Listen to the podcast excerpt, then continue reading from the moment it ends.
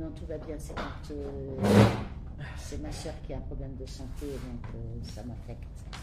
Ah, on va faire le soir, ce soir pour la Shlema 2 alors. Merci. Noémie Batsimra. Noémie Bat Simcha. Merci Le mérite de beaucoup, l'étude de la. Torah de ce soir, Amen. apporter une Shlema. Toda, parce que c'est très pour, très grave. euh, Elle a été renversée, c'est très grave. Aïe, aïe, aïe. Que le, le mérite de la Torah le- la Amen. protège et qu'il apporte une Refoua Shlema. Merci. Amen. Et on aura Clara aussi une Refoua Shlema. Merci. Ok. Alors, on a la paracha de Vaet Hanan. On a entamé un, nouveau Sefer qui s'appelle Devarim la semaine dernière, qui est d'ailleurs le dernier, le dernier des cinq. Et il se terminera donc euh, à Simchat Torah. Une ligne droite, ça fait, euh, c'est quelque chose, malgré qu'on est encore au mois d'août et dans la période de- des vacances et de l'été, de penser que le Sefer qu'on a entamé ne se terminera pas euh, tel jour ou tel jour de l'année, il se terminera à Simchat Torah, donc à la fin des fêtes, après avoir fait Rosh Hashanah, après avoir fait Kippour, après avoir fait euh, Sukkot, on va finir le livre qu'on aura entamé euh, aujourd'hui, qui s'appelle cette la semaine dernière, qui s'appelle Devarim. Et là, cette semaine, on est à Parashat Vaitran. Alors il y a quelque chose de très particulier dans le livre de Devarim. On dit que c'est Moshe qui l'a écrit lui-même. Vous allez me dire les autres aussi. Oui, mais avec une petite différence. Je ne vais pas rentrer maintenant vraiment dans les détails quelle est exactement la différence entre les deux, mais si on veut dire comme ça, les quatre premiers livres, Moshe les a écrits comme une prophétie qui sortait de sa bouche. C'est-à-dire, Moshe, il avait la névoie qui lui passait dans la tête, la Shekhinah qui passait dans la tête, et quand Dieu lui demandait d'écrire, Dieu a dit à Moshe en disant, Moshe écrivait, Dieu a dit à Moshe en disant. Alors que là, dans le Sefer Devarim, c'est Moshe qui vient s'exprimer, malgré que c'est aussi la prophétie, c'est aussi la parole de Dieu, mais il va venir la rédiger, l'écrire, comme si c'était lui-même qui parlait. Et donc, par exemple, il va dire, Dieu s'est adressé à moi. D'un coup, il parle de moi. Donc, on voit clairement, c'est Moshe qui écrit. D'un coup, il va dire, Dieu s'est mis en colère contre moi à cause de vous. C'est-à-dire que d'un coup, c'est lui qui parle au peuple juif, c'est lui-même qui écrit directement euh, ce, dernier. Encore une fois, pas de choses que lui il invente, de choses que lui décide de- de- d'écrire. C'est Dieu qui lui dit quoi écrire, mais il l'écrit comme une personne qui parle lui-même. Et donc la paracha, c'est une paracha assez émouvante, où Moshe il dit Va être Hanan el Hashem.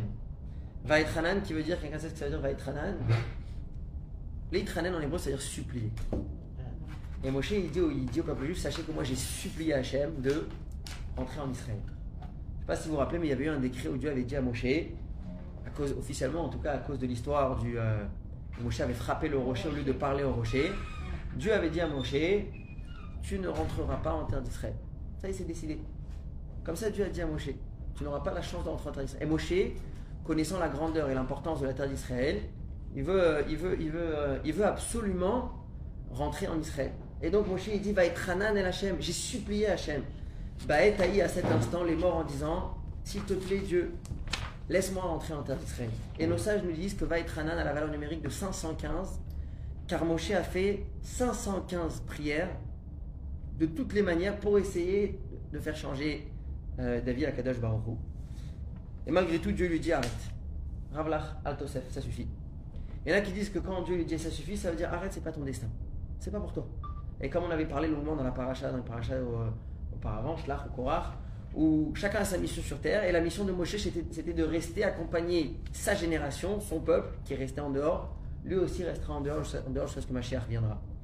Une autre explication qui dit Ravlach, arrête parce que si tu continues, je vais devoir t'écouter. Dieu, il sait qu'il y a un moment où il va céder, comme un père qui punit des fois un enfant ou un proche. Et à un moment, il dit Arrête de me demander, pas parce que tu m'as saoulé, parce que si tu continues, je vais devoir euh, exaucer ta prière. Et Dieu, avec ça, ce qu'il veut dire, c'est qu'il n'est pas encore arrivé le moment que tu rentres en Israël. Pourquoi? Le sage me dit que si Moshe rentrait en Israël avec le peuple là maintenant, il n'y avait aucune chance que le peuple puisse être, puisse être exilé hein, une fois de plus. Pourquoi? Parce que ce matin, une fois que Moshe rentre en Israël avec le peuple, c'est la venue du Mashiach, c'est tout, tout qui se termine. Bah, Tant mieux. Alors, on va dire tant mieux. Excuse-moi. euh, Exactement, après, après tant mieux.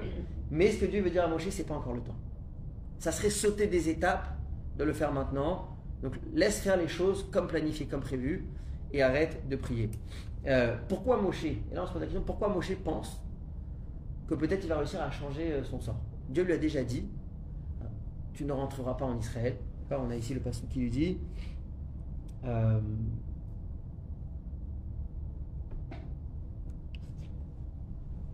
Bon, j'ai plus les, les mots du passouk ici, mais en tout cas, Dieu avait euh, dit à, à Moshe Tu ne rentreras pas en Israël. Et Rachi avait dit que, presque- que Dieu a fait à ce moment-là presque comme un, serment. C'est comme si Dieu avait juré à Moshe Tu ne rentreras pas en terre d'Israël. Alors pourquoi Moshe d'un coup il pense qu'il va réussir à changer quelque chose? Et nos sages nous disent de quelque chose, d'ex- quelque chose d'extraordinaire. Vous savez, cette semaine, on a eu le, le 9 av, qui a été repoussé, c'était la semaine dernière, mais dimanche, on a eu le jeûne du 9 av. Grâce à Dieu, bien comme il faut, avec les bons, un vrai âme. Exactement, c'était ici euh, en, en plein, en plein qui, celui qui était joyeux, la vérité, il en fait exprès. Et Baruch Hashem, il n'y a rien eu, il n'y a pas eu de dégâts, ça s'est ça s'est terminé assez rapidement. Et euh, ça, c'était le 9 av. Ensuite, il y a un jour très important qui arrive, qui est le 15 av. Si vous connaissez le 15 av, on le connaît un petit peu en Israël. Tout Béav, ça vous dit quelque chose? Tout bien, oui, c'est. Ah, c'est- c'est- on plante les arbres. Tout Bishvat. Ah, C'est l'histoire de l'amour, c'est la fête de l'amour. Alors on va expliquer, on va expliquer Ah oui, exactement. non. Eh On on, va- va rencontrer notre. Alors, ah, on, on- on va, y arriver. On va arriver pour expliquer d'où ça, ça, ça vient tout Béav. On va y arriver. En tout cas, il y a un jour très important qui est le jour de tout Béav. On va y arriver, je vous promets, euh, dans la suite du Chiron. 10, 11, 12, 13, 14, 15, 6 jours. C'est euh, c'est ce vendredi. Ah, c'est vendredi C'est ce celui-là vendredi. hein. Et euh, nos sages nous disent Le peuple juif n'a pas eu de jour aussi merveilleux, aussi joyeux, aussi important que le jour du 15 av. On va expliquer pourquoi. Mais pour l'instant, en tout cas, Moshe il se dit peut-être qu'aujourd'hui j'ai une chance de changer quelque chose. Vaetranan el Hashem, j'ai supplié à Dieu Baetaï à cet instant-là. C'est quand cet instant-là? La Gemara nous dit dans la Sechet Babakama, page 81, que c'était le jour du 15 av. Et Moshe il se dit aujourd'hui j'ai peut-être une chance de changer quelque chose. Pourquoi? Pour deux raisons. La Gemara nous dit que le jour de la conquête de Sichon et Og, donc juste avant de rentrer en Israël, était le jour du 15 av. Et donc Moshe il se dit si aujourd'hui j'ai mérité un miracle pareil, de pouvoir conquérir la terre de Sichon et Og, que lorsque ma chère viendra, ces terrains-là feront partie de la terre d'Israël. Moshe est en train de se dire peut-être quelque part je suis déjà un petit peu rentré en Israël. Peut-être c'est à dire que Dieu a décidé de on peut la pousser encore un cran et je peux vraiment rentrer en Israël. Une deuxième chose qui s'est passée le 15 av, on va citer là, il y a plein d'événements qui sont passés le 15 av. Yom Bo Kalou, Bo Kalou Mete Midbar. Je traduis. Les morts du désert ont cessé de mourir. De quoi s'agit-il? Après, on avait expliqué qu'il y avait le peuple juif qui était à, la veille de l'entrée en Israël. Ils ont décidé d'envoyer des explorateurs. Les explorateurs, ils sont venus, ils ont fait un mauvais rapport, on rentre pas dans les détails. Dieu a décidé, vous ne mériterez pas de rentrer en Israël, votre génération ne rentrera pas. Vos enfants, oui. Tout celui qui a plus de 20 ans ne rentrera pas. Donc ça va prendre 40 ans pour que vous allez tous disparaître. Comme ça, Dieu dit. Comment ça se passait Tous les jours, tous les, chaque année, quand ça arrivait le 9 av, parce que c'est le 9 av qu'ils avaient euh, fauté, quand ça arrivait le 9 av, ils s'allongeaient euh, dans une tombe. Ils attendaient de savoir qui c'est qui va partir. Et Dieu, il choisissait. Il y avait chaque année 15 000 personnes qui mouraient. 15 000. Ouais. Comme ça, si on Ah, fait euh, sur 40 ans, vous savez, les 600 000 étaient partis. Ce qui s'est passé, c'est que la dernière année, où ça y est, c'était les derniers 15 000 qui devaient partir, ils se sont allongés. Normalement, c'était tous devaient partir parce qu'il n'y avait plus Ils d'autres. savaient qu'ils allaient partir, c'était sûr. Et là, ils se sont relevés le lendemain. Et Moshe, il était encore là, là. Ouais. Ok. Mais moi, chez lui, il n'était pas explorateur. Et là, ils se sont relevés. Ils ont dit, tiens, c'est bizarre. Bon. Un jour après, un jour plus, un jour de moins, ils ont essayé le, le lendemain soir, le 10 au soir. Encore. Encore une fois, ils sont relevés. Dit, bon, on a dû se tromper dans la date. Vous savez, à l'époque, il n'y avait pas le calendrier. On, on- on fixait les jours avec le soleil qui se lève, le soleil qui se couche. C'était assez euh, compliqué, quoi. En regardant la lune, en regardant le soleil, ils ont dit, on a dû se tromper. Jusqu'au jour où ils ont vu la pleine lune. Tout bien. C'est le 15 av. Là, pour eux, c'était un signe que Dieu les a, a annulé le décret. Et- et- et- les a épargnés et à ce moment ils sont parmi. Donc c'est un jour, le 15 av, qui est considéré comme un jour de Sgoula, un jour très particulier.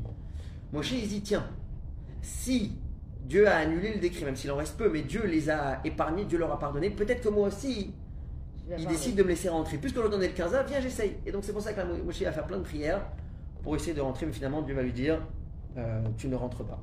Donc ça c'est une des raisons pourquoi va être Hachem Baetaï. Ce jour-là, pourquoi Moshe a choisi le 15 av pour supplier Hachem. Et qu'est-ce qui l'a fait penser que peut-être il va réussir à changer la décision de Dieu? C'est dû au fait donc du pardon du peuple juif des derniers 15 000 personnes et aussi comme on a dit euh, parce qu'il avait conquéri Og et Sichon, il s'est dit peut-être que je suis déjà plus ou moins rentré en Israël, je pourrais rentrer encore plus. Je peux vous poser juste une petite question. Ouais.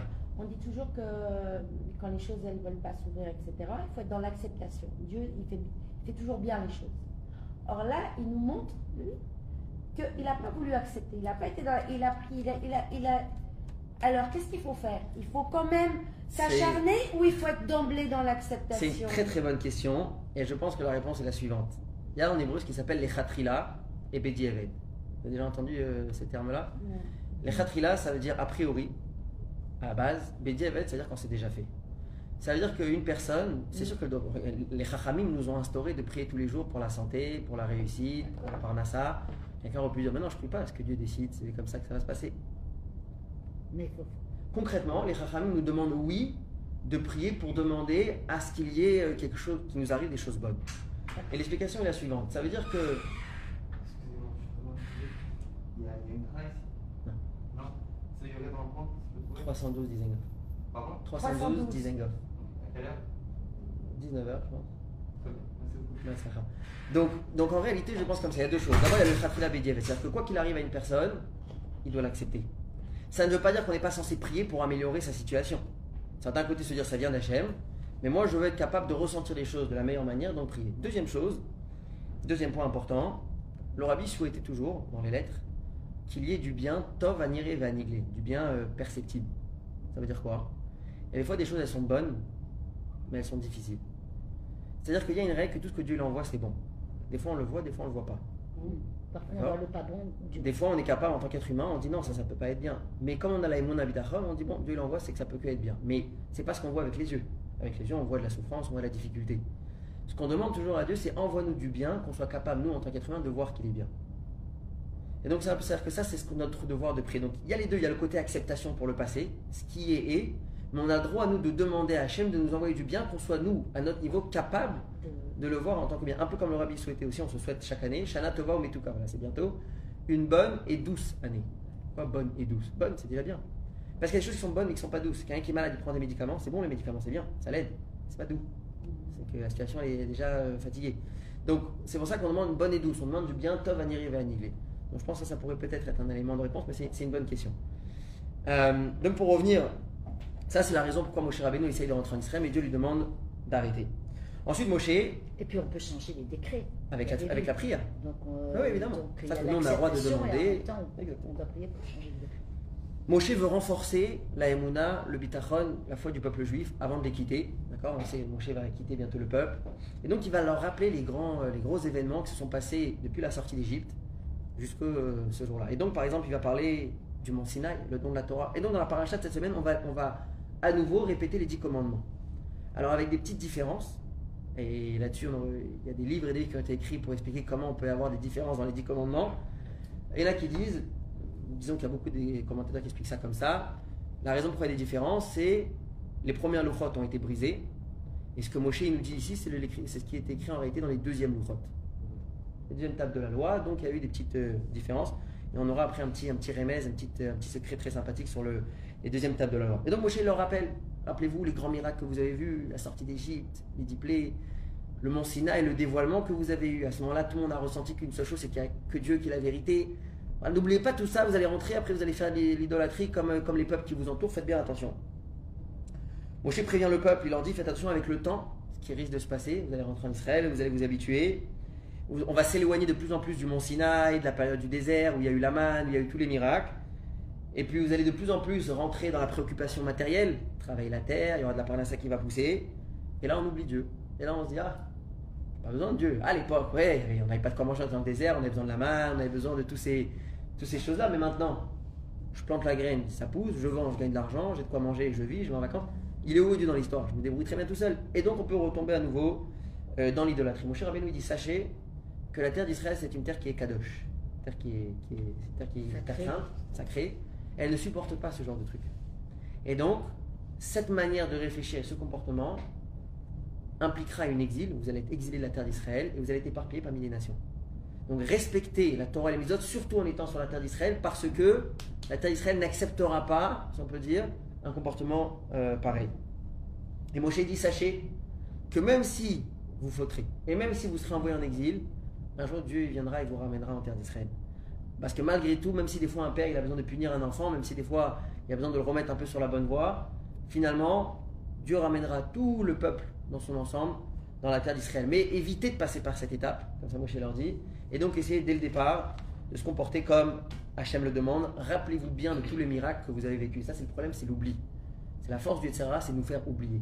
Nous faire oublier des choses merveilleuses qu'on a vécues, que ce soit dans le bien et le mal. Souvent, on est concentré sur les mauvaises choses qui peuvent tous nous arriver des fois des, des périodes difficiles, quelque chose de plus difficile.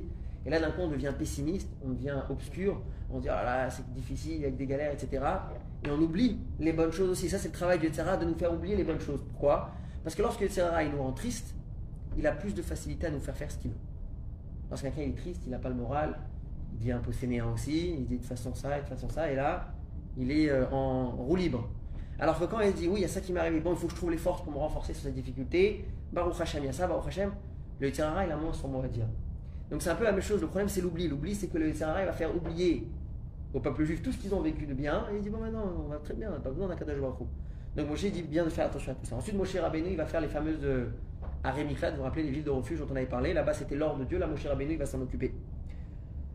Et là, on a un des, euh, un des versets les qui a fini par être un des versets les plus importants du peuple juif, je pense. Shema Israël, Hachem Elokeinu, Hachem Echad. Dieu se tourne vers le peuple juif, il dit Shema Israël, écoute Israël. Hachem Elokeinu, Hachem notre Dieu, Hachem Echad. Dieu est un. Pas seulement c'est le seul Dieu, il est unique, mais il est un, il fait un avec tout ce qui existe sur terre. Et ça, on va voir, c'est la proclamation, si on peut dire, d'un juif dans sa foi, dans l'unité de Dieu. Et ensuite, on a le pasuk Ve'afta. Ve'afta et Hachem Elokecha. Tout le premier paragraphe du schéma se trouve dans la paracha de cette semaine. Tu aimeras Hachem ton Dieu, la paracha des Téphilines, tout ça c'est dans la paracha de euh, cette semaine. Moshe à nouveau promet au peuple qu'ils vont recevoir la terre d'Israël et il leur rappelle, encore une fois à la fin, euh, n'essayez pas de vous, de vous mélanger avec les nations, n'essayez pas de vous marier, de faire des mariages avec les autres nations parce que ça emmènera qu'à la catastrophe. Le peuple juif doit rester entre eux, un, euh, séparé des autres nations, et n'essayez pas du tout d'imiter, de ressembler ou d'apporter d'autres personnes dans les mariages mixtes, parce que sinon ça fera que des catastrophes, que des mauvaises choses. Euh, voilà, ça c'est en résumé la paracha de cette semaine. Alors, avant de passer au cours, je voudrais, on va parler, comme on a dit, de Toubéav et de la mitzvah de Ve'arta et Hashem Elokecha. Quelques, petites, euh, quelques petits remazim sur la paracha de euh, cette semaine. Comme on a dit, va être Hanan à la valeur numérique de 515. Enfin, si on prend Vav, Aleph, Tav, Chet, Nun, ça fait 515. Et donc nos sages nous disent qu'il a fait 515 prières pour, euh, pour essayer de rentrer en Israël. Comment on arrive au calcul de 515 C'est très intéressant. On a dit tout à l'heure qu'à ce moment-là, nous sommes le 15 av. C'est la première fois que je vois cette explication. Elle est très technique mais très sympathique. Ce jour-là, on est le 15 av. D'accord? Moshe va décéder le 7 Adar. Combien de temps après?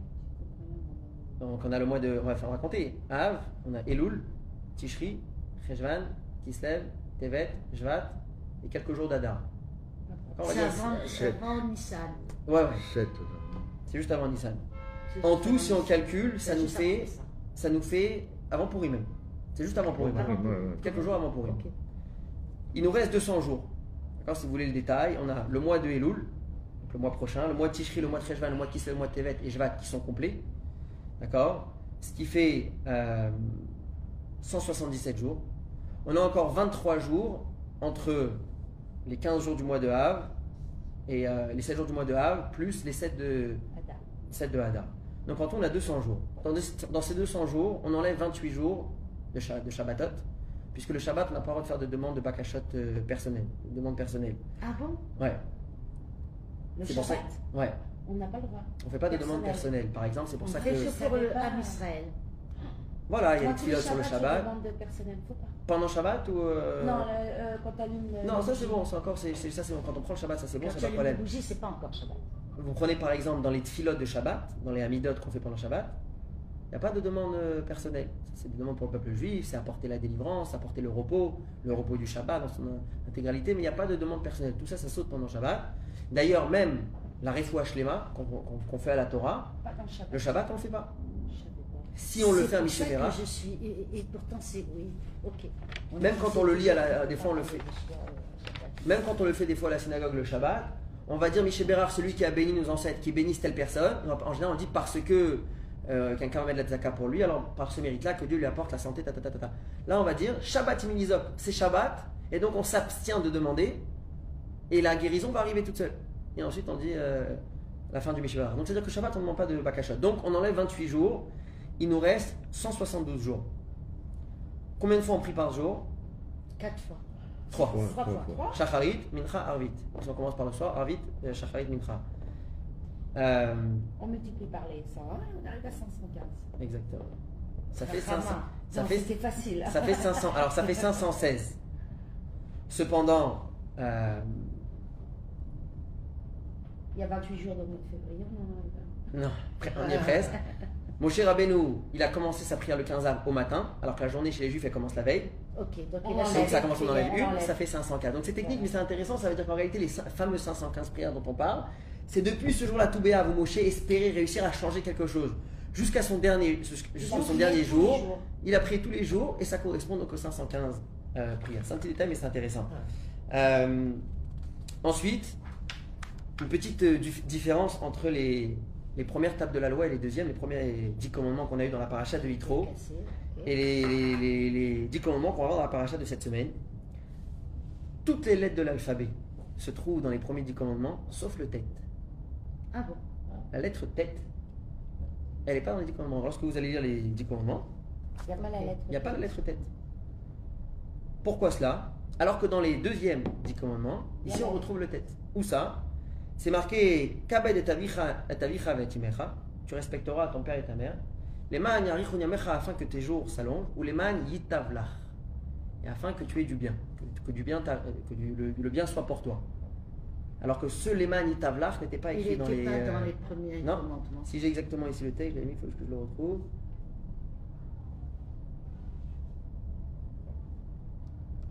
Moi, je sais C'est le rajout parce qu'à partir de ce du 15. moment-là, À partir du 15. euh, euh, Moshe n'avait plus le droit d'aller parce qu'il n'avait pas écouté. euh, le- Alors, on va voir pourquoi, pourquoi le tête manquait au premier. C'est pas par rapport à, au Moshe Teva, non, c'est quelque chose d'autre. Moi, j'ai pas compris pourquoi il y a une deuxième.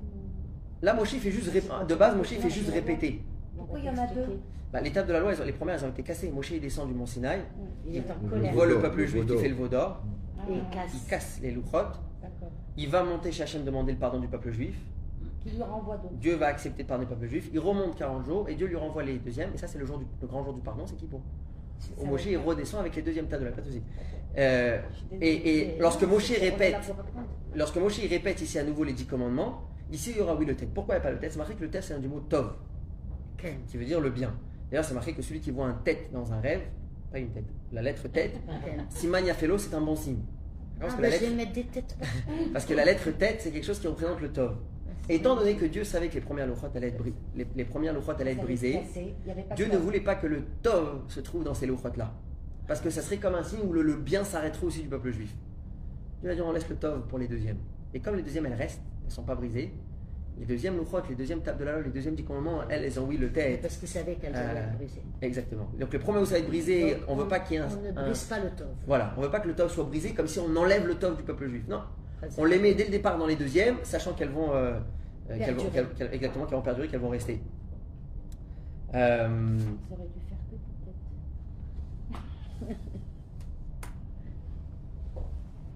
C'est vrai que c'est pour le prénom Tova. Je sais pas, ça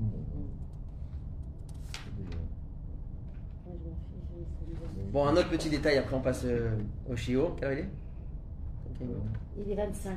Bon, dernier petit détail. La Torah ici nous dit Rakishame alecha, seulement fais attention. Ushma nafshecha meod. Je te mets bien en garde. Pen tishkach et advarim, tu risques d'oublier et ashera ou les, les, les, événements que tes yeux ont vus. L'ouverture de la mer rouge, tous les miracles qu'on a été à l'heure. Ou pen yasu milvavecha de peur qu'ils quittent ton, ton cœur, tu risques de les oublier. Donc Moshe met bien en garde le peuple juif. N'oubliez pas ce que vous avez vu. Nos sages nous disent que d'ici aussi on apprend qu'il faut faire attention de ne pas oublier l'étude de la Torah qu'on apprend. Surtout à cette époque-là, où pendant des générations, générations, rien n'était sur texte, tout était à l'oral. Donc lorsqu'il y avait quelqu'un qui avait reçu un enseignement de son maître, et il allait l'oublier, quelque part, il y avait un risque que cet enseignement soit perdu à vie.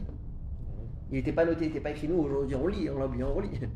Mais à cette époque-là, il n'y avait pas de livre, c'était tout était la Torah orale, je on parle surtout de la, partie orale de la Torah. Si un élève allait oublier quelque chose, quelque part, il, empêchait toute une génération, tout, tout la suite du peuple juif, de cet enseignement-là. Donc la Torah nous dit qu'il faut bien faire attention de ne pas oublier. Comment il faisait à l'époque pour ne pas oublier? La Gemara nous dit, je pense que c'est ma Seret Chagiga, mais je ne suis pas sûr, la Gemara nous dit qu'il fallait, ils avaient l'habitude de répéter 101 fois.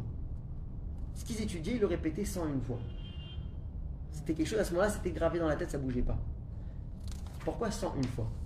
Alors, il y a quelque chose de très intéressant. Le mot Zachor, qui veut dire se, sou- se souvenir, a la valeur numérique de 227. Resh, c'est 200. Chaf, c'est 20. Zain, 7. 227. Par contre, le mot Shachoar, qui veut dire oublier, il a 328. Moins 227. Ah ouais, ça y est, on y arrive. Oh, encore. Alors, On va être forte en celui qui veut, hein. Razak, exactement, celui qui veut annuler cette force de l'oubli, il a besoin d'étudier 101 fois. Pourquoi? Le Kliyaka nous dit la chose suivante. Il y a, si on peut dire, il y a comme un ange, une force de Dieu qui est responsable de, de le fait de se souvenir de ce qu'on a étudié. Et lui, il a 227 forces. En face, on a le malach ou la force qui est responsable de nous faire oublier, qui a 328 forces. Chaque fois que nous on répète ce qu'on a étudié, on retire une force, si on peut dire, du côté, euh, Mal. du côté Mal mal, qui est le côté de l'oubli, qui est supérieur à celui de, de, De se souvenir. souvenir. Lorsqu'on a étudié 101 fois, eh ben, on a retiré tout ce qu'il avait en plus, le L'oubli. chachoar, par rapport à- au fait de se souvenir. Donc ce qui fait que pour qu'une personne se rappelle, il faut donner plus de force aux achors, enlever des forces du chachoar pour pouvoir se souvenir euh, et ne pas oublier ce qu'on a étudié. Un petit détail, un petit peu de remèze, un petit peu de gématrie. Maintenant, parlons. Donc il faisait 101 fois Il a la prière. Enfin, pas la Après, prière. dans l'étude, il la révisé prière. 101 fois. Qui dit ça? C'est qui dit ça? C'est le Kliyaka.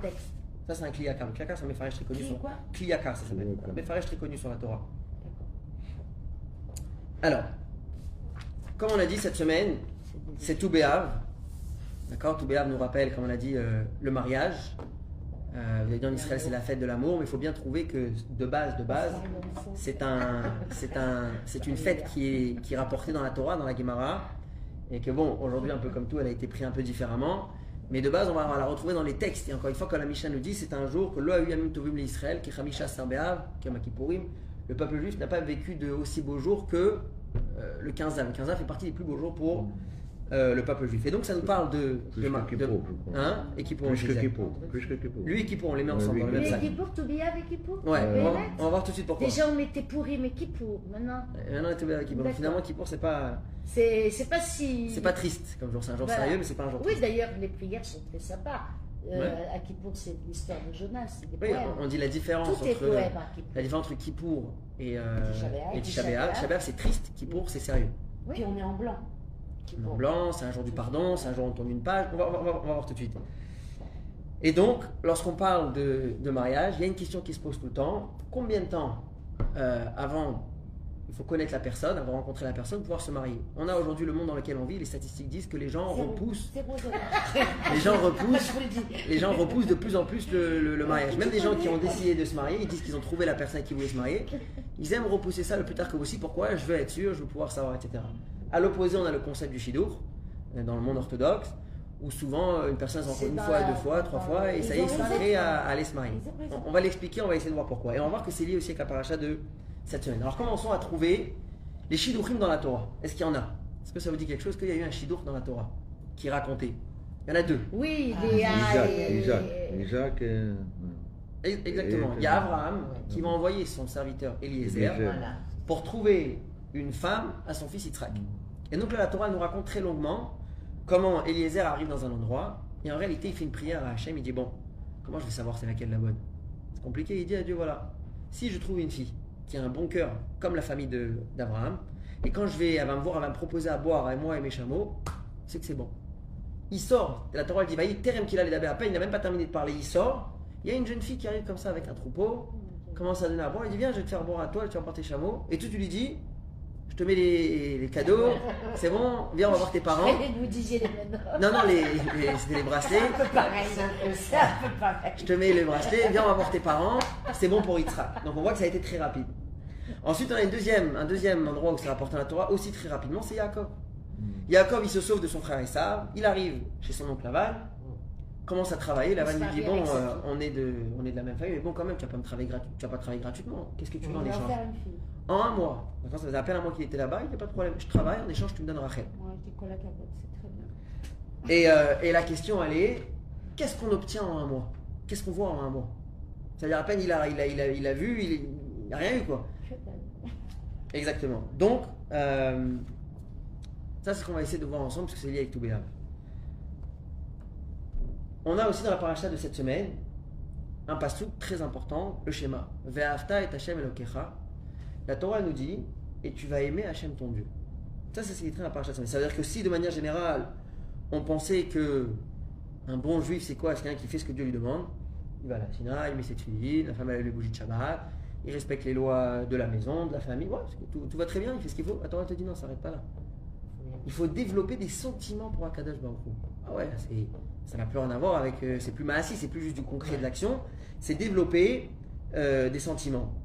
Et le Rambam, le Maïmonide, dans son livre d'Alacha, il nous met des mots extraordinaires pour essayer de décrire de quoi il s'agit. Parce que quand on essaie d'imaginer, c'est-à-dire quoi aimer Dieu, si on, a, on avait peut-être tendance à se tromper ou à interpréter ça différemment, je vous lis les mots du Rambam. Quel est l'amour que Dieu nous demande d'avoir? Avoir un amour pour Dieu très très fort. Jusqu'à ce que son âme soit attachée, dans l'amour de Dieu. Venim Keilu. Et qu'il soit toujours plongé là-dedans, comme s'il est malade, si on peut dire, d'amour pour Akadosh Baruch. Il est fou d'amour pour Akadosh Baruch.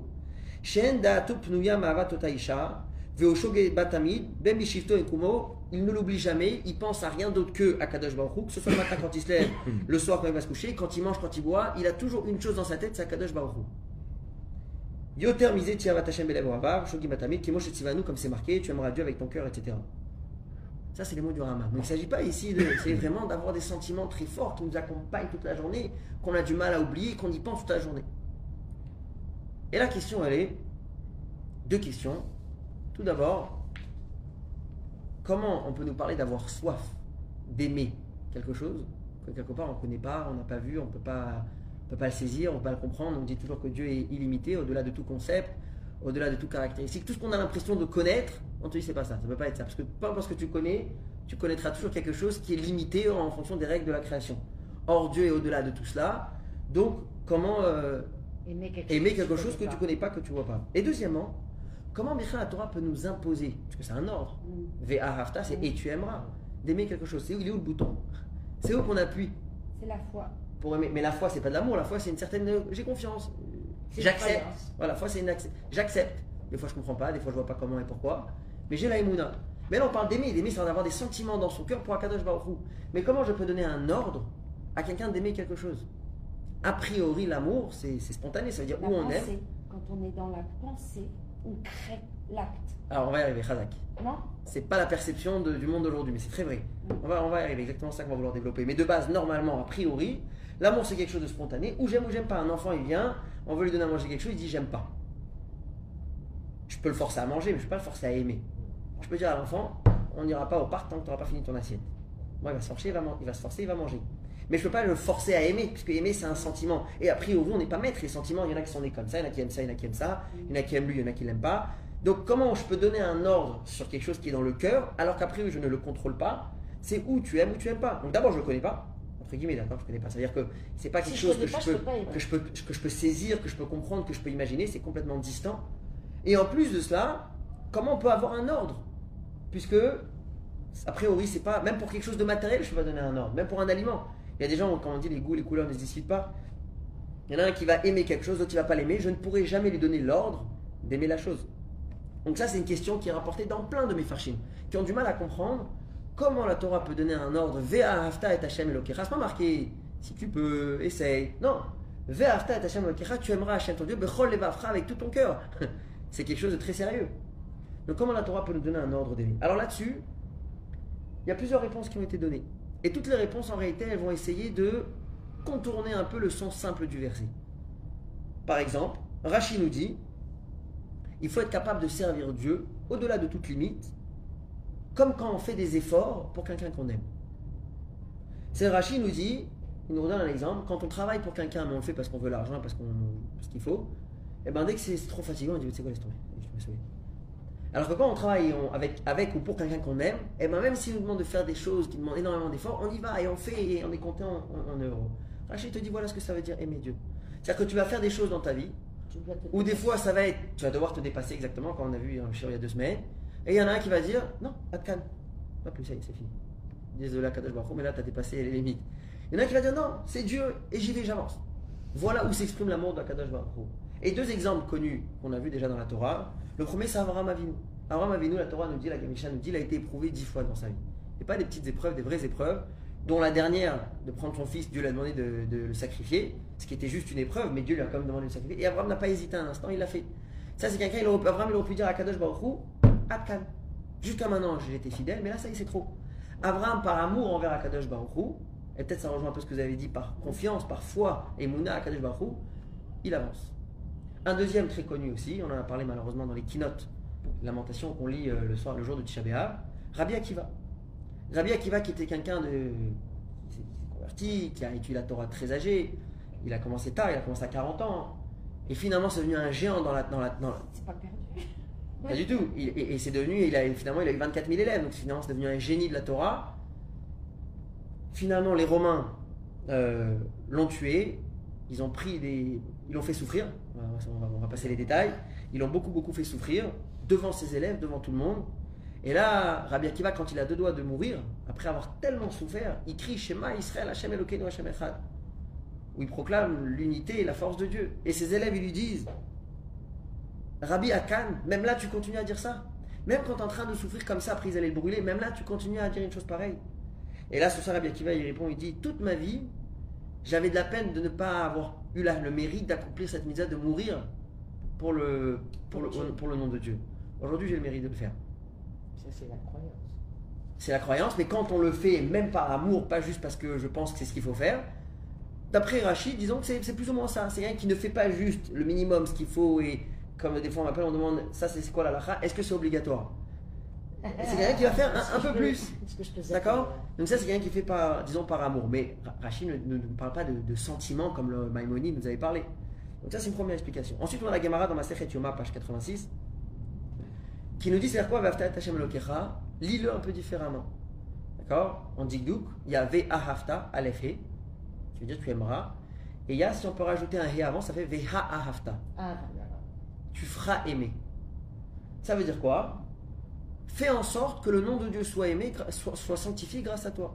Ça veut dire et un comportement digne, correct à l'extérieur, de manière à ce que les gens puissent dire Waouh, tu vois, euh, quelqu'un comme ça, Kol Kavod à son père qui l'a éduqué comme ça, Kol Kavod, c'est quelqu'un qui est dans la Torah, il se comporte bien, il est honnête, il est droit, etc. Alors que dans le sens inverse, quelqu'un par exemple d'orthodoxe, religieux, qui a étudié la Torah et de l'autre côté après, il n'est pas honnête dans le travail ou il fait un peu n'importe quoi, les gens ils se disent la honte à la Torah, la honte à Kadosh Baruch. Et la Gemara ramène deux exemples très intéressants. La Gemara dit Eichidami Chilul Hashem. Donne-moi un exemple de Chilul Hashem pour quelqu'un comme ça. Par exemple, Rav.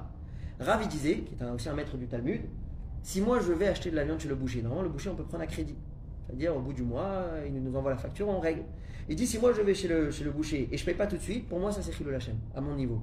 Parce qu'il risque d'avoir même une personne qui me voit prendre le sac et sortir, ne pas me voir sortir d'argent de la poche, il va se dire, ah, tu vois, Rav, ah la honte, tu vois, et un maître comme Rav, quand il s'agit de prendre la viande, il la prend pour lui.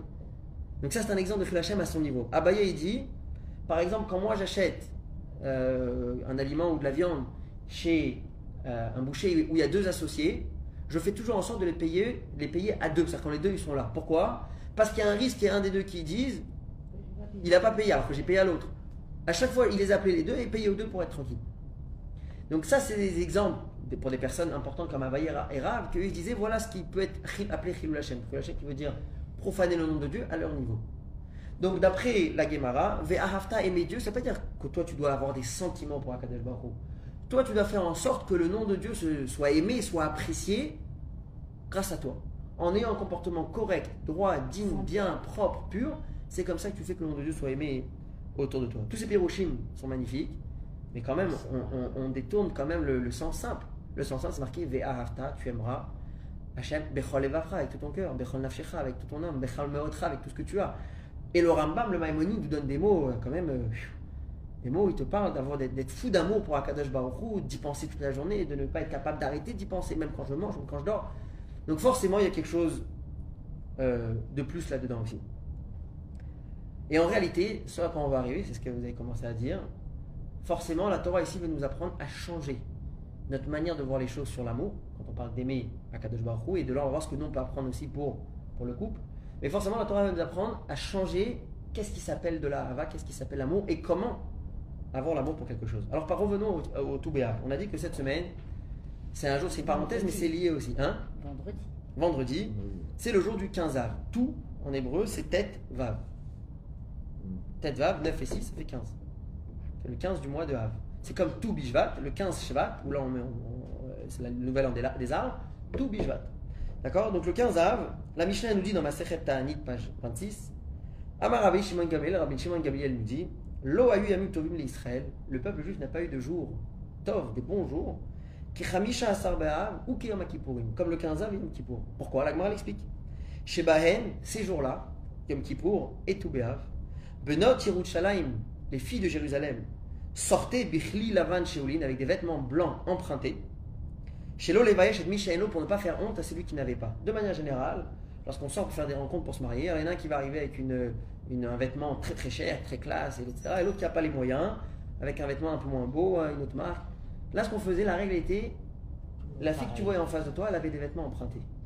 Donc tu n'as aucun moyen de savoir Si elle a du pognon. Exactement. Parce que c'est possible qu'elle a un vêtement très cher. C'est aussi qu'elle a un vêtement très cher, mais c'est pas le sien. Et c'est aussi qu'elle a un vêtement euh, nul, et c'est pas le sien non plus. Exact. Donc c'était chez- c'est très beau. Chez Lo Levayesh et Micheno, pour ne pas faire honte à celui qui n'a pas, c'était un jour où toutes les filles sortaient avec des vêtements empruntés. Au Benot Bekramim, elles allaient dans les vignes. Qu'est-ce qu'elles disaient? Elles disaient au garçon Bachour, jeune garçon, Sana Enecha, lève les yeux. Ou et regarde, Ma taborer alors ce que tu choisis. Ne donne pas tes yeux dans la beauté. Regarde la famille, regarde l'éducation. Ou bien Yirat Hashem, une femme qui a la crainte de Dieu, ça c'est l'essentiel. Et donc avec, ça, on permettait à des filles qui avaient eu du mal à se marier pendant euh, toute l'année passée, ou peut-être même plus, c'était comme on dit une- une- deuxième chance. Le Sefer Kolbo, qui fait partie du Sefer Rishonim, c'est un, un livre d'Alafa connu. Il nous dit pourquoi cette fête a été tellement importante pour le peuple juif? C'était un jour de. Hein? Colbo, c'est. Aussi la librairie euh, Paris. Oh, non, mais c'est. c'est- quoi Colbo c'est- Kolbo, ça tout est dedans. Kolbo, ça tout est dedans. Mais c'est un livre d'Alafa qui Ah est oui, sorti à l'époque euh, Oui. des Rishonim, très connu. Et lui, il parle de- du 15 av. Et il dit pourquoi C'est c'était un jour tellement joyeux? C'était un jour de soulagement. Pourquoi? Des gens qui étaient bloqués, des jeunes filles par exemple qui étaient bloquées pendant Toute l'année. toute l'année, qui n'arrivaient pas et qui essayaient, qui essayaient. Là, il y avait vraiment une chance de réussir parce qu'il y avait certaines choses qui s'ouvraient, il y avait des portes qui s'ouvraient, il y avait, comme on l'a dit, cette histoire des vêtements empruntés. Et c'était exactement, c'est ce qui permettait aux gens, exactement, qui permettait euh, de se marier à ce moment-là. Donc c'est pour ça que c'était un jour très joyeux. Euh, après la destruction du Beth Amikdash, ce- cette coutume a été annulée à cause des raisons de tsniout. C'est-à-dire que quelque part le niveau spirituel des gens est descendu d'un cran, et au lieu que ce soit un moment de simcha et de second chance, si on peut dire pour ceux qui avaient du mal, c'est devenu un peu du n'importe quoi. Les chachamim nous ont senti le devoir, la brioute, ils ont senti le devoir de stopper parce que ça allait un peu n'importe où. Et d'ailleurs, dans Eicha, qu'on lit le, soir de Tisha parce qu'on parle des lamentations sur le Beth Amikdash, on parle des Kohanim qui sont tristes, on parle des Lévim qui sont tristes, et là-bas on parle aussi des jeunes filles de Jérusalem, elles aussi elles sont tristes.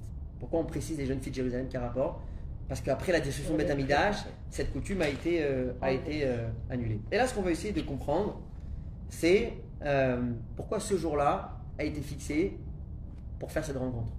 Pourquoi pas un autre jour Alors pour Yom Kippour, qu'on a dit tout à l'heure que ça, ça se passait aussi le jour de Yom Kippour. Pour Yom Kippour, l'explication est rapportée. Que comme c'est un jour du pardon, c'est un jour où on tourne une nouvelle page, quelque part, quelqu'un qui avait une certaine difficulté, peut-être que ça a bloqué chez Hachem, là il dit c'est le meilleur jour pour pouvoir commencer. Et aussi on sait très bien que le mariage est basé, le couple est basé aussi sur le concept du pardon, est capable de pardonner l'un à l'autre. Donc, Yom Kippour c'était une bonne date. La question pourquoi tout Béav Qu'est-ce qui s'est passé de particulier le 15 av pour que les Chachamim choisissent ce jour-là comme jour de Shidduchim, comme jour de, de rencontre Alors, et là c'est très intéressant. La Gemara nous dit qu'il y a six événements dans l'histoire du peuple juif qui se sont passés le jour du 15 av. Et a priori, ils n'ont rien à voir l'un avec l'autre, parce qu'ils sont passés à des époques très différentes. Mais le Rabbi va nous trouver le, le- Le lien. le- le lien, le point commun qu'il y a dans chacun, de chacun de ces événements. On va en mentionner quatre, sinon ça va être trop long. La première chose qui est rapportée dans ma Anit, page 31, Yom Melichot Etzim la Maharacha, le jour où ils se sont arrêtés de couper du bois pour le Misbéach. J'explique. Dans le Beth il y avait un hôtel sur lequel ils faisaient les sacrifices. Là-bas, il y avait un feu qui était allumé tout le temps. Ça brûlait. Pour brûler, il faut quoi? Il faut du bois. Donc, ils avaient une chambre spéciale dans le Beth où ils stockaient du bois qui devait prendre là-bas pour maintenir euh, constamment ce feu-là. Le bois n'avait pas le droit d'avoir des, des verres. Il fallait qu'il soit bien sec, qu'il soit, euh, il y avait quelqu'un qui vérifiait qu'il n'y ait pas de verre dans le bois. Et c'est pour ça que les Chachamim nous disent qu'il y avait certaines familles qui étaient ceux qui étaient les donateurs, si on peut dire, de, de bois, ceux qui venaient offrir ce bois-là. Et le dernier jour où on pouvait couper du bois pour le donner au Beth c'était le 15 av. Pourquoi? C'est marqué qu'à partir du 15 av, Tashash Kochash El Chama, la force du soleil commence à s'affaiblir. On va doucement, doucement en diminuant. Et si on va, on commence, c'est pas déjà la fin, mais on commence à aller en diminuant. Et donc le bois n'est pas aussi sec qu'il était avant, il peut être humide. Et donc il y a une crainte qu'il y ait des vers. Et donc le 15 av, on s'est arrêté. Ça, c'est la première chose qui s'est passé, le, quelque chose d'important le 15 av. Pourtant, en Israël, le taux d'humidité en été est bien plus important qu'en hiver. Il faudrait, il faudrait calculer le, euh, il faudrait calculer le, le soleil, parce que c'est marqué à ce moment-là, le soleil est moins fort, et donc ça ne permettait Sèche. pas de sécher les, les bois. Ensuite, autre chose qui s'est passé le 15 av, qui n'a a priori rien à voir, Yom Sheutru Shvatim Lavos et basé. Le jour où on a autorisé les tribus à se marier entre eux. De quoi s'agit-il? Vous vous rappelez, on avait parlé des filles de Tzlofran. Oui. Et vous vous rappelez que la, la tribu de, ces gens-là, ils lui ont dit, mais maintenant que vous, vous avez reçu un terrain et vous êtes que des filles, lorsque vous allez vous marier avec des gens d'une autre tribu, le terrain qui Va était à la tribu de Maché va passer à une autre tribu, et du coup, il y aura de des îles de, de telle tribu là et là, ça, ça va pas aller. Et donc elles ont eu du mal à se marier. Vrai qu'elles ont dit oui, on va se marier avec les gens de notre tribu, mais ça avait été, c'était resté une loi qui allait rester même pour les autres. Hein, ouais. Et c'était une loi qui allait rester même après. Avec le temps, il y a eu des problèmes. C'est-à-dire qu'il y avait des filles qui n'arrivaient pas à se marier. Et donc, le 15 av, une année, les Chachamim ont décidé, maintenant que le peuple juif est bien installé, maintenant qu'on a bien déterminé qu'est-ce qui est qui, qu'est-ce qui à quoi, c'est très clair et c'est assez facile maintenant de savoir et de reconnaître, ils ont autorisé à toutes les filles de toutes les tribus de se marier avec des autres tribus Le 15. le 15 av. Troisième événement qui s'est passé encore euh, plus tard, le jour où la tribu de Binyamin, ont été autorisés à revenir Beka al Hashem. Qu'est-ce qui s'était passé? Il y avait une histoire où la tribu de Bin- Binyamin avait eu un comportement euh, très sale vis-à-vis d'une femme, d'une autre tribu. Et à ce moment-là, toutes les autres tribus, ils ont mis un kherem, ils ont, mis un- ils ont retranché la tribu de Binyamin, ils leur ont dit on ne veut plus avoir affaire avec vous. Et donc plus de mariage. Vous avez qu'à vous Si c'est ça, c'est votre comportement, débrouillez-vous tout seul, mariez-vous entre vous. Plus les portes sont fermées pour toutes les autres tribus. Et donc, ce qui s'est passé, c'est qu'au début, ils ont dit, bon, au début, ça allait. Au bout d'un moment, il y a des difficultés, trop de filles ou trop de garçons. Et c'était compliqué. Avec le temps, les, ils ont accepté de leur pardonner et de réouvrir, si on peut dire, les portes pour que les tribus puissent 15 s'entre-marier. C'est fait aussi le 15 av, Le Toubia. le Toubéa. Et dernière chose, c'est le jour où le roi Hoshea a annulé les barrières, a fait sauter les, barrières qu'il y avait, que le roi Yerovam ben ben Nevat avait mis sur les chemins pour monter à Jérusalem. C'était l'é- l'époque où euh, le, gouvernement, la royauté du peuple juif était divisée en deux. Il y avait Malchut Israël, il y avait Malchut Yehuda. Le Beth Amidash était là à Jérusalem. Et euh, le roi Yerovam ben Nevat avait interdit à tous ceux qui étaient de Yehuda, Yehuda et Shomron, de venir monter au Beth Amidash. Pendant des années, des années, des années, dites-vous qu'il y a une grande partie du peuple juif qui n'ont pas pu aller au Beth Amidash alors que le Beth était là. Parce que Yerovam était en colère, il, les avait, il avait empêché aux gens de monter là-bas. Par la suite, il y a un roi Hoshea qui est venu, il y a un roi Hoshea ici, et qui a enlevé ces barrières, qui a permis donc au peuple juif de venir autant, imaginez-vous, la Simcha, après des années, des années, des années, le peuple, Beth Amidash, il quelques kilomètres, et on ne peut pas y aller. Ça aussi, ça s'est passé le 15 ans. Quel rapport entre tout cela? Le rabbi nous dit quelque chose d'extraordinaire. Ça, on dit que le peuple juif est comparé à la lune. Et on dit que la lune, elle va en disparaissant. D'accord? Puis après, ça commence à grandir. Jusqu'au 15 av, comme on a dit tout à l'heure, où elle est Ronde. ronde, elle est entière. La pleine lune. le 15. La pleine lune, le 15, c'est toujours la pleine lune. D'accord? Donc c'est marqué pour le peuple juif aussi. C'est le jour de la pleine lune, ça représente une certaine perfection pour le peuple juif. Mais comme ça, il y a tous les mois la, la pleine lune, tous les 15 des Oui, mois. oui. Mais la force de ce mois-là, c'est que juste avant, on a été précédé par le 9 av. Le 9 av qui est une période de Des Yerida. C'est un jour catastrophique pour le peuple juif. Et on a une règle qui nous dit Yerida, Letzorech Aliyah. Lorsque le peuple juif descend, c'est pas pour euh, après remonter au même niveau, c'est pour remonter plus haut que ce qu'il était. Donc forcément le 15 qui vient après, ce, après le 15 du mois d'Av, est bien plus fort et nous élève à un niveau beaucoup plus élevé que les autres 15 du mois, puisqu'on a été précédé par une grosse yéri- Yerida, le 9 Av. Donc forcément le 15 Av vient nous emmener à un niveau beaucoup plus haut. Le Rabbi nous dit que le 15 Av, c'est le jour de la réparation, le jour du Tikkun du 9 Av.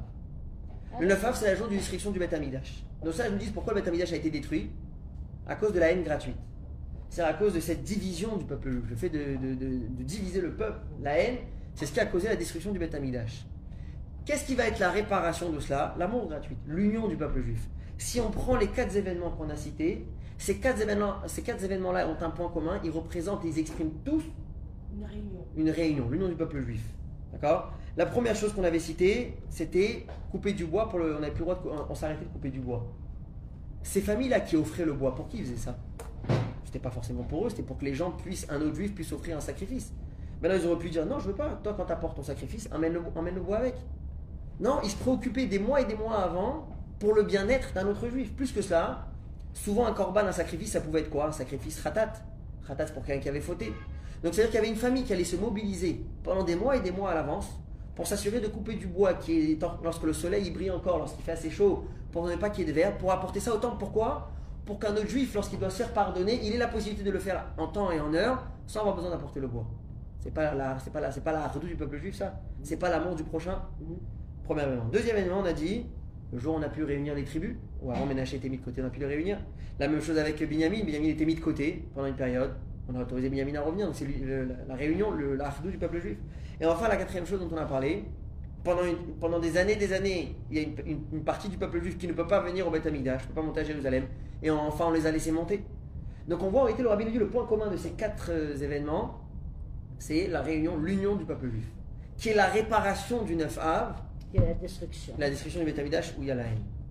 Et donc, il n'y a pas de, il n'y a pas de hasard que les Chachamim ont choisi ce jour-là pour le jour des Shidduchim, parce que quelque part, les Chachamim ils ont dit, si on parle de, de jour de réunion, du souci du prochain, il n'y a pas un jour plus approprié que tout Béar pour penser aux filles qui n'ont pas, eu, qui n'ont pas réussi, qui n'ont pas eu le, mérite, le trou de se marier pendant l'année, qui ont des difficultés, et là on peut leur donner une deuxième chance le jour de tout. Donc voilà pourquoi les Chachamim ont choisi euh, le jour du 15 av, ça c'est la force du jour du 15 av, de faire en sorte que ces rencontres puissent se faire pour les filles qui n'avaient pas réussi à le jour du 15 av. Maintenant revenons à notre question de base, maintenant qu'on a parlé du 15 av, d'où ça vient dans les textes. Comment On a posé, on a dit qu'il y avait mise à d'aimer Dieu, alors comment on fait pour aimer Dieu? Ça, c'est sur quel bouton qu'on appuie, comment ça se passe, c'est quoi la, recette pour aimer Dieu? Alors on va ramener une, histoire, je pense qu'on l'a déjà raconté ici, je ne plus c'était Shabbat ou en semaine, mais quoi que en soit, l'histoire en soi, elle a une, un enseignement très important. C'est l'histoire de la famille Weiss, qui était Khatan Kala, donc euh, jeune fiancée. Et à l'époque, lorsqu'on était Khatan Kala, on rentrait chez le rabbi pour recevoir la bracha du rabbi. Même aujourd'hui, les gens, quand ils sont Khatan Kala, on va au L sur le tombeau du rabbi pour prendre la bracha du rabbi. Et donc, ils sont rentrés chez le rabbi pour demander ensemble, le Khatan Kala, avant le mariage, pour demander la bénédiction. Et puis il y a un moment où la Kala éclate en sanglots et elle demande au Khatan de quitter le bureau du rabbi. On est un peu avant le mariage ça et ça sent pas bon, comme vous dites. Et donc le rabbi demande au Khatan de quitter la, la pièce. Donc le Khatan il s'en va. Et du coup, la Kala elle, euh, elle parle au rabbi pendant quelques minutes et ensuite elle ressort. Maintenant, entre-temps, vous savez, 7 jours avant le mariage, normalement on se voit pas, on se parle pas. Donc les choses ont avancé, c'est 7 jours avant le mariage, ils ont avancé, ils sont, trouvés sous la, ils ils sont arrivés sous la choupa, c'est peut-être c'est peut-être une des Je raisons. hein. Ça évite les heures avant le. C'est ça, est nerveux. nerveux, stressé, etc. Bon, ils arrivent sous la choupa, et puis évidemment, la première chose qu'il fait après la choupa, c'est bon, il faut que tu me racontes ce qui s'est passé euh, ce jour-là. Il dit, écoute, elle lui dit, écoute, j'ai un peu honte, mais je vais te dire la vérité. Quand j'ai vu comme ça que ça devenait réel, on venait prendre la bracha du rabbi pour, pour le mariage, j'ai eu beaucoup de peine pour toi. Parce que tu, m'as vu une ou deux ou trois ou quatre fois, peu importe, on s'est rencontrés. Mais tu sais pas, je suis, je suis qui, qui vraiment. Et en réalité, je suis insupportable, j'ai un sale caractère, je suis très coléreuse, je suis très nerveuse. Et que toi, tu es tout gentil. Et en réalité, je vais te, je vais te, je vais te rendre la vie amère. Et donc, d'un coup, comme ça, avant le mariage, j'ai dit, je peux pas te faire une chose pareille, et je voulais tout annuler. J'ai demandé au rabbi, rabbi, je veux annuler le mariage. Mais elle avait bon cœur. Bon cœur. Elle était honnête. C'est beaucoup plus important. C'était euh, c'était caractère. honnêteté. Elle a dit au rabbi, je veux annuler le mariage parce que j'ai pas de patience. Les, enfants, je sais pas comment faire. Tout, aucune patience, aucune. Et le rabbi lui a dit la chose suivante. Et c'est ça ce qui nous intéresse à nous. Le rabbi dit la patience, c'est quelque chose qu'on peut acquérir, qu'on peut obtenir avec le temps. C'est pas un truc qui tombe du ciel. C'est quelque chose qu'il faut travailler. Le rabbi lui dit lorsque Dieu va te donner un enfant, Dieu va te donner la patience qu'il faut pour un enfant. Ensuite, lorsque tu auras un deuxième, et ainsi de suite. Quand tu auras des enfants, tu auras la patience qu'il faut pour les enfants. Entre-temps, entre-temps, il faut quand même... Le rabbi dit, va travailler ou dans un gan, ou dans un endroit où il y a des enfants avec euh, chinouf qui ont besoin d'une attention particulière, pas un retard, qui ont des difficultés, où là-bas, tu es obligé de développer ta patience parce que ça sert à rien de créer à l'enfant, ça va pas l'aider, tu es obligé d'être gentil avec les enfants, tu es, obligé de, dévoiler euh, l'amour, développer de l'amour pour ses enfants. Et donc, ça qui va travailler ta mida de savlanut. Comme ça, le rabbi lui a dit. Alors, pour finir l'histoire, c'est une parenthèse, mais cette- ces, mots que le rabbi lui ont, lui ont dit, non, pas, non seulement sauver son couple, mais finalement l'ont même beaucoup aidé dans sa vie parce que malheureusement, le couple après qu'ils se sont mariés, ils avaient beaucoup de difficultés à avoir des enfants. Mais elle, elle avait dit à son mari Moi, je sais une chose que le rabbi il a dit quand Dieu envoie les enfants, un premier enfant, Dieu envoie patience avec un enfant, et le rabbi il a dit des enfants. Donc elle a dit à son mari Je sais qu'on aura des enfants, le rabbi l'a dit. Même si c'était dans un autre contexte, mais le rabbi l'a mentionné. Alors que les médecins lui disaient qu'il n'y avait aucune chance. Et lui-même le raconte, je l'ai entendu de sa bouche, il dit Malgré toutes les. ce que les médecins prévoyaient que c'était impossible, ils ont eu 15 enfants. Donc la patience, elle a dû bien bien la développer, bien la travailler. Mais ce, que, ce qui nous intéresse ici, c'est un peu la perception du rabbi sur la sablanout, qui est un sentiment qui aurait pu être aussi sur autre chose. Ce qui nous va nous intéresser, c'est par rapport à l'amour. Quelqu'un peut dire Moi je suis quelqu'un de patient, moi je suis quelqu'un d'impatient. C'est comme ça, il n'y a rien à faire. Il y a des gens qui sont patients, des gens qui sont pas patients, des gens qui sont coléreux, des gens qui sont pas coléreux, il y a des gens nerveux, des gens pas nerveux, des gens gentils, des gens méchants. C'est un destin, c'est comme ça que Dieu a choisi. Ce que le rabbi veut nous dire, c'est en réalité ce que la Torah veut nous dire dans Ve'afta et Hashem. Toutes ces midotes là, c'est des midotes qu'on peut travailler. C'est des midotes qu'on peut développer. Même si c'est vrai, il peut y avoir quelqu'un qui est plus patient qu'un autre. Donc ça va être plus facile pour lui d'être patient, mais ça ne veut pas dire que l'autre n'a pas la possibilité d'être patient. Ça veut dire qu'il va devoir travailler plus, mais il a cette possibilité, cette, capacité de devenir patient. Et la même chose lorsqu'on parle d'aimer, lorsque Dieu nous donne l'ordre d'aimer euh, Hachem, c'est vrai que je ne peux pas donner d'ordre Akadosh Baruch Hu, mais je peux lui dire fais le nécessaire, fais ce qu'il faut pour aimer Akadosh Baruch. On va voir quelles sont les choses qu'il faut faire pour essayer d'aimer quelque chose qu'on n'aimait pas forcément de base. Un peu comme lorsqu'on n'avait pas la patience pour des enfants ou pour quelque chose, comment réussir euh, à développer cette patience. Et ça, c'est quelque chose qui est à l'opposé du monde qui nous entoure. Parce que dans le monde qui nous entoure, on parle beaucoup, lorsqu'on parle d'amour, on te dit c'est quoi l'amour? C'est ce fameux euh, sentiment que tu as au premier regard pour la personne. C'est un peu le coup de foudre. Ça, c'est l'amour. Et en réalité, ce qui a détruit le concept du mariage, en tout cas tel que la Torah le voit, parce que finalement, ce coup de foudre, il est là euh, à un instant, mais il, Il dure pas. il dure pas, parce que c'est du faux. Alors que nous, ce qu'on va essayer de développer, ce que la Torah va nous apprendre, c'est de l'amour, c'est quelque chose qui se développe. C'est quelque chose qui se crée avec le temps, avec cette vie en- en- ensemble. D'accord? C'est là qu'on va développer du respect et de l'amour euh, l'un pour l'autre. En fait, c'est l'enseignement premier de la Torah, parce que les anciens, les grands-parents, tout ça, ils disent toujours fais, tu comprendras après. Parce que c'est la démarche de la Torah, c'est de se mettre dans une dimension qui fait que ap- après on va acter parce qu'on va.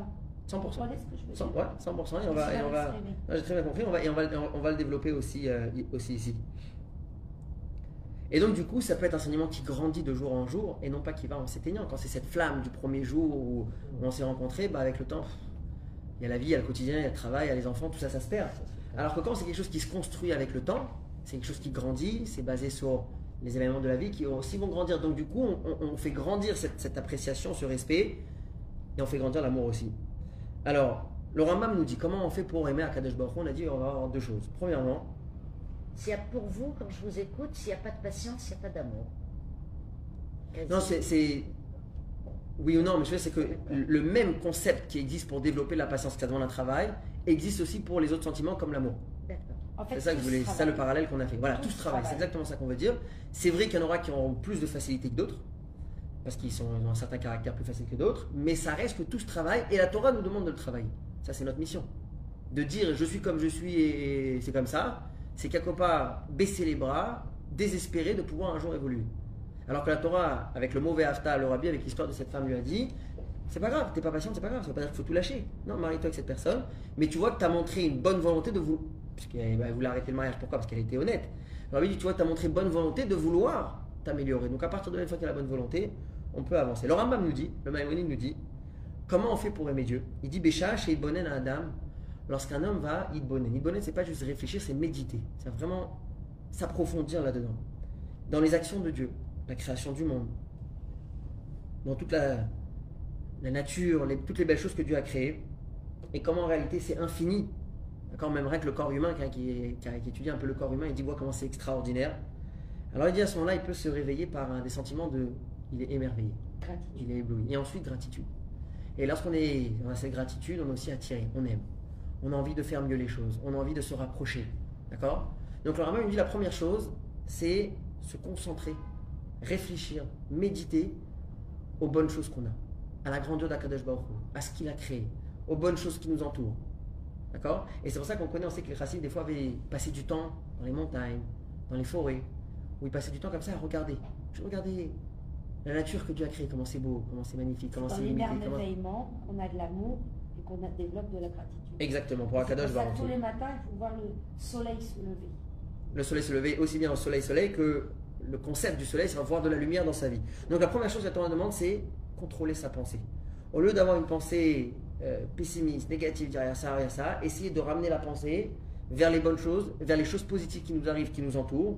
Et c'est ça qui nous permet, comme vous avez dit, d'avoir la gratitude et donc d'être, d'aimer, de vouloir se rapprocher. Une deuxième chose, c'est le fait d'être dans l'action, comme vous avez dit.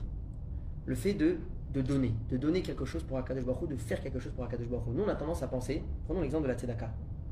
En général, on a tendance à penser, je donne à une cause que j'aime. La Torah, elle vient nous apprendre, là où tu vas donner, tu vas aimer.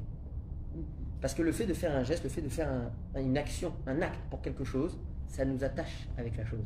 Mm. À l'opposé, ce qu'on a tendance à penser, je vais donner pour une cause que j'aime, la Torah vient te dire, donne et redonne, et tu verras que tu vas t'attacher avec la chose. Pourquoi le, le Chinuch, il nous dit. Le cœur, peut-être pas la première fois, a tendance à suivre les actions, l'acte qu'on va faire. Par contre, une fois, il y a quelqu'un qui, il y a un couple comme ça qui vit, et puis le mari, il en peut plus, c'est trop difficile. Pour lui, c'est, il va voir le rabbin, il dit, s'il vous plaît, faites une bénédiction, faites une, une malédiction, je veux que ma femme elle meure. Ça j'en peux plus, c'est trop, c'est trop difficile. Et le, le rabbin, il lui dit, il n'y a pas de problème. J'ai un programme, j'ai tout ce qui est mis en- tout ce qu'il faut et c'est mis en place. Dans 30 jours pile de maintenant, euh, je t'appelle avant pour que tu me confirmes, 30 jours pile, la malédiction elle va tomber. Mais il y a des choses qu'il faut que tu fasses. Faut que pendant 30 jours, tu lui fasses passer les meilleurs moments de sa vie. Bravo. Et dès que tu finis, dès que tu as fini, la malédiction elle tombe sur place. Il n'y a pas de problème. Il dit, il faut faire quoi? Il dit, tu fais la vaisselle, tu fais le ménage, tu ramènes à manger, tu fais tout, tout, tout. Lui, il a fait des bonnes choses, puis il s'est attaché. Il rentre à la maison, il rentre à la beau. maison et il est prêt à tout. Pour que la malédiction elle tombe, il est prêt à tout faire. Et il y va. Il commence à faire la vaisselle, il commence à faire le ménage. Et alors, il a dit moi que c'est pris. il a bu, il a peut-être bu, il est un peu, il est revenu un peu. Et le lendemain, elle le voit faire le linge. C'est pas possible. Elle- elle. Peut-être qu'il a besoin d'attention, est devenu un peu fatigué. Et puis un jour, deux jours, trois jours, puis un mois, il dit je peux pas rester comme ça. Il, tellement il se dévoue, tellement il se donne à la maison et au couple. Beau. Et elle aussi, elle commence alors à aider, à faire qu'est-ce que je peux faire, etc. Ah, etc. Magnifique. Et au bout de 2-3 semaines, le couple, il est bah, au Hachem, Au ah, top. au top. C'est beau. Au bout de 30 jours, le rabbin, il appelle, il dit Bon, euh, je veux juste savoir, c'est bon, j'applique Il dit Non, surtout pas, surtout pas. Tout va mieux. C'est magnifique. Donc, je veux dire, c'est qu'à la fin, quand, euh, quand on donne, on s'attache, à la fin, à moins. L'autre aussi finit Ça par. réveille, ça réveille quelque chose chez la personne d'en face. Quand c'est sincère, quand c'est propre, quand c'est pur, ça réveille aussi quelque chose chez la personne d'en face. Mais là, on parle euh, par, par rapport à quand Baruch Hu. quand c'est désintéressé. Voilà, ça je veux dire. Quand on parle aussi la même chose pour Akadosh Baruch Hu, le fait de faire des choses. Des fois, on se dit ah non, tant que je ressens pas, je veux pas faire. Le fait de faire des mitzvot, on va dire à quoi ça sert? Des petites actions quotidiennes. C'est pour ça que le- le- la Torah nous, nous accompagne vraiment dans chaque détail de la vie. On se lève le matin, il y a un emploi du temps, il y a un, mode d'emploi, comment faire pour se lever le matin. On se lave les mains, on fait ci, on fait la prière, on va. Dans tout, il y a la Torah qui nous accompagne, justement pour qu'il y ait des actions au quotidien et les actions doucement, doucement réveillent le cœur. Il faut y penser. Si on pense jamais à essayer d'avoir quelque chose dans le cœur, alors on restera que dans l'action. Mais lorsqu'on a ce côté, la première étape, le Rambam nous dit, le fait de se concentrer sur euh, la grandeur de Dieu, les merveilles que Dieu nous fait, et ensuite être dans l'action, ça c'est deux éléments qui peuvent nous permettre de développer de l'amour pour Akadosh Baruch. Ça c'est le sens du verset. Ve'ahavta et Hashem lekecha, tu aimeras Hashem ton Dieu. C'est pas un ordre sur le sentiment lui-même, c'est un ordre sur faire le nécessaire, les deux étapes dont on vient de parler, pour Créer euh, créer un environnement qui permettra de réveiller les sentiments exactement pour Akadosh Baruch. Pour revenir à la question qu'on avait demandé au début, alors combien de temps il faut connaître? On avait parlé du Shidduch ou autre chose. Ah oui. En réalité, on a tendance à penser qu'il faut un maximum de temps, avoir passé, faut avoir passé un maximum de temps ensemble pour se connaître dans toutes les situations. Mais en réalité, autant de temps qu'on aura passé, finalement, on ne connaît pas forcément la personne en face. Et les statistiques ont montré que c'est pas parce que quelqu'un a connu une personne avant le mariage plus longtemps qu'ils ont eu plus de chances euh, de rester ensemble. Ce qu'il faut, et ça, ça peut se passer en, ça peut se passer en quelques, quelques rencontres, c'est de voir que la personne en face, elle est prête à construire. Elle est prête à travailler pour développer de l'amour, pour développer quelque chose ensemble. Car comme on a dit tout à l'heure, le rabbi avait répondu à une, une femme qui avait été le, la- le voir, elle avait dit, je rencontre plein de garçons, sympathiques, bien, mais j'ai pas ce, ce coup de foudre. Et le rabbi lui a dit clairement, vous avez lu trop de livres dans lesquels on, on- on vous raconte des choses qui ne sont pas réalistes, dans lesquels on parle du, du- Ouais. du- du- du coup de foudre, et elle a dit, je l'ai pas. Alors Mais le rabbi dit ce coup de foudre, il est faux, il est imaginaire, c'est pas quelque chose de la réalité. Dans le monde, le rabbi il dit la- le vrai amour, c'est quelque chose qui est basé sur du respect. On respecte et on admire la personne d'en face. La personne en face me respecte et m'admire. Et ensemble, on voit qu'il y a les outils pour construire quelque chose. C'est ça que le rabbi souhaitait dans les lettres pour le mariage, le rabbi souhaite, chez Tiskou, que vous méritiez, livnot binyan adéa, de construire une maison. Pourquoi construire vous, pu- vous puissiez avoir, mériter d'avoir, de recevoir. Parce que ça ne vient pas du ciel. C'est quelque chose qui va demander un travail, c'est quelque chose qui va demander un effort, c'est quelque chose qui va demander ensemble, des fois de se mettre, un il va devoir céder, des fois l'autre il va devoir céder, chacun va devoir chercher l'intérêt de l'autre. Et comme ça, l'amour fait que grandir, le respect fait que de grandir. Donc à la fin, il n'y a pas besoin de beaucoup de temps, parce que comme on a dit, si on cherche à connaître la personne en face à 100%, on peut passer 120 ans peut-être à essayer de voir, on ne l'aura pas connu à 100%. De l'autre côté, les outils qu'on a besoin, c'est toujours de s'assurer qu'on a en face quelqu'un qui est prêt à construire. C'est à ce niveau-là, il faut que la personne soit à la même page que nous. Et après, on se débrouille. Il y aura des hauts, il y aura des bas. Ça ne veut pas dire un être humain reste un être humain. Mais à ce moment-là, quand ça c'est la base, on a ce qu'il faut pour euh, avancer, pour faire grandir l'amour de jour en jour.